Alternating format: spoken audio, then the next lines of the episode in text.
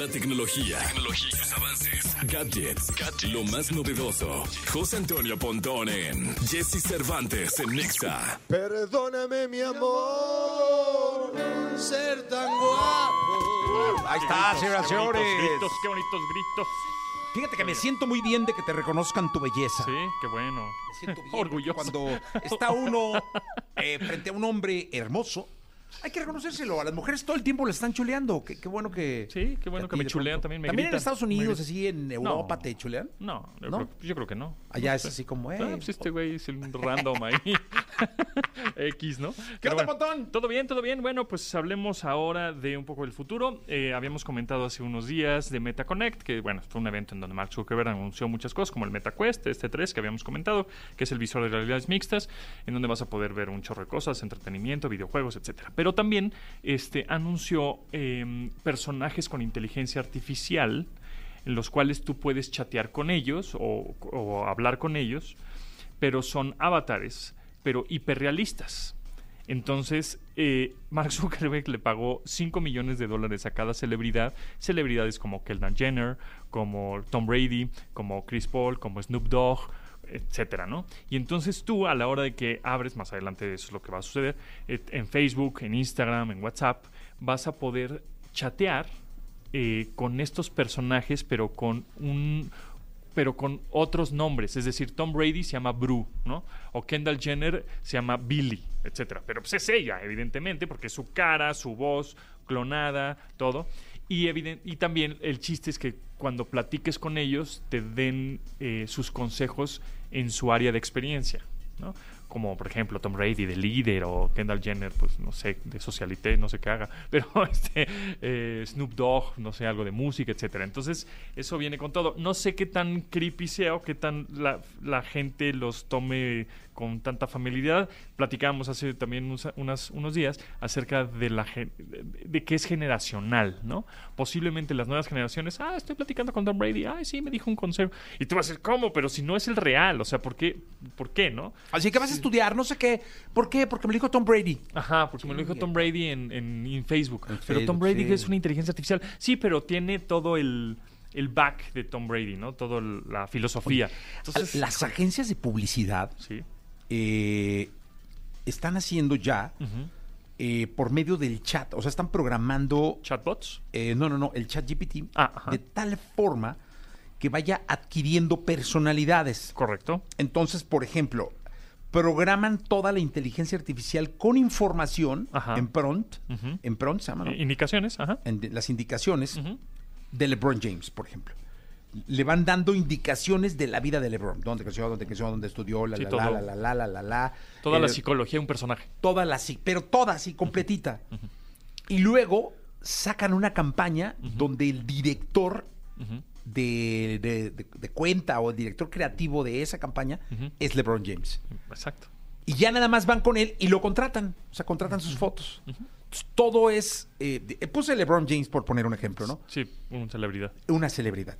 Ponen la foto y toda la campaña tiene la esencia verdadera Verdadera de, de- la campaña. Exacto. Del, perdón, de la celebridad. Así es, así es. Y entonces ahora los abogados y todos los este, derechos y copyrights y regalías, pues van a tener que ser así, ok, pues yo soy una persona física, me hice de una, de una credibilidad en mi mundo real, pero pues ahora voy a vender mis derechos digitales de voz, de imagen, de psicología de personaje. No, no, se va a poner rudísimo. O sea, de, de verdad que en seis años, 2030, que lo hemos dicho en varias ocasiones, va a ser una cosa que, ¿cómo? No vamos a entender nada. Va a ser un cambio generacional dificilísimo, igual de pronto para nosotros decir, pero, pero, ¿qué está pasando? O sea, ¿por qué le están haciendo tanto caso a inteligencia artificial? Y hablando de herramientas con inteligencia artificial, también se anunció hace unos días una cosa que se llama Dup Dup Dup.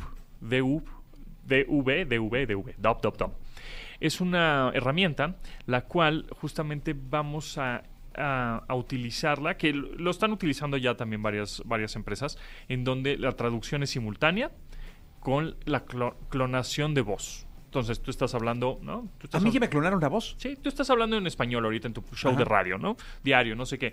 Pero si alguien te quiere escuchar en Japón, ¿no? Porque el programa de radio está buenísimo, porque quiere escuchar este eh, eh, música más latina o más mexicana o qué sé yo, Bueno, pues van a estar escuchando tu voz en japonés, en Japón, por ejemplo, en tiempo real. Qué loco. Eso va a estar muy cañón. Entonces las audiencias van a empezar a crecer exponencialmente y la comunicación, la barrera de- del idioma ya no va a ser una, pues, un problema, ¿no?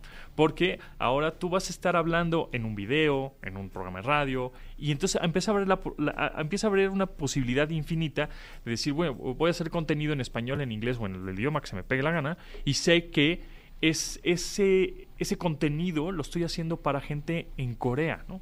O por ejemplo el K-pop pues igual y tú quieres escuchar K-pop, pues te conectas a una estación de radio en Corea y todos los locutores los vas a escuchar en español, pero igual la música pues la escuchas, ¿no?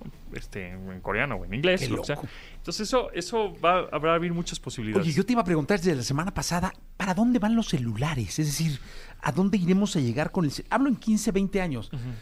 Por ejemplo, yo solo sigo viendo grandes. Sí, Todavía los celulares de gama alta, alta, alta, que valen lo mismo que una computadora, sí. Siguen siendo muy grandes, muy gruesos. Sí.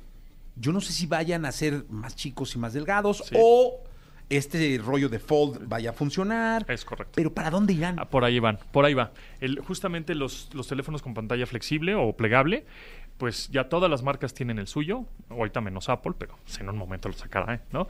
Este, pero todos ya tienen unas pantallas plegables, cada vez son más delgados, más resistentes. Entonces, hacia allá vamos a tener eh, este tipo de teléfonos plegables y tener mucho más funcionalidades en relojes y gafas, gafas inteligentes. O ropa. En la, el- entonces, tú igual ya no traes un reloj, ya traes una ropa, una chamarra, una playera que te está midiendo el sudor, que te está midiendo tu ritmo cardíaco, que te está ¿no? Y ¿Cuál el- es el mejor reloj el reloj este? inteligente, smartwatch. Mm, pues para los usuarios que tienen iPhone, pues seguramente un Apple Watch, que es lo más compatible. Pero Huawei está lanzando unos, unos relojes inteligentes muy buenos, muy precisos en cuestión de GPS y te mide todo lo que te tenga que medir, ¿no? Pero eh, ¿son Y es- compatibles con todo? Y son compatibles con todo. Sí, poco? ¿Con Apple también? Y con Apple y con ¿De iPhone. veras? Sí, sí, sí. Y esos, esos relojes le están apostando mucho, obviamente, esta marca china, porque ya sabemos que tienen ahí un problemita con respecto al sistema operativo y a los servicios de Google en sus teléfonos, pero en sus relojes no. Y los relojes de verdad que están muy buenos, a buen precio, re- aguantadores y muy precisos, ¿eh? Yo le apostaría ahorita a Huawei, Amazfit o Amazfit también está bueno, o Fitbit, que también es de Google, también está bueno. Pues ahí está. Gracias, Pontón. Muchas Hasta el día gracias. de mañana. Mañana nos escuchamos.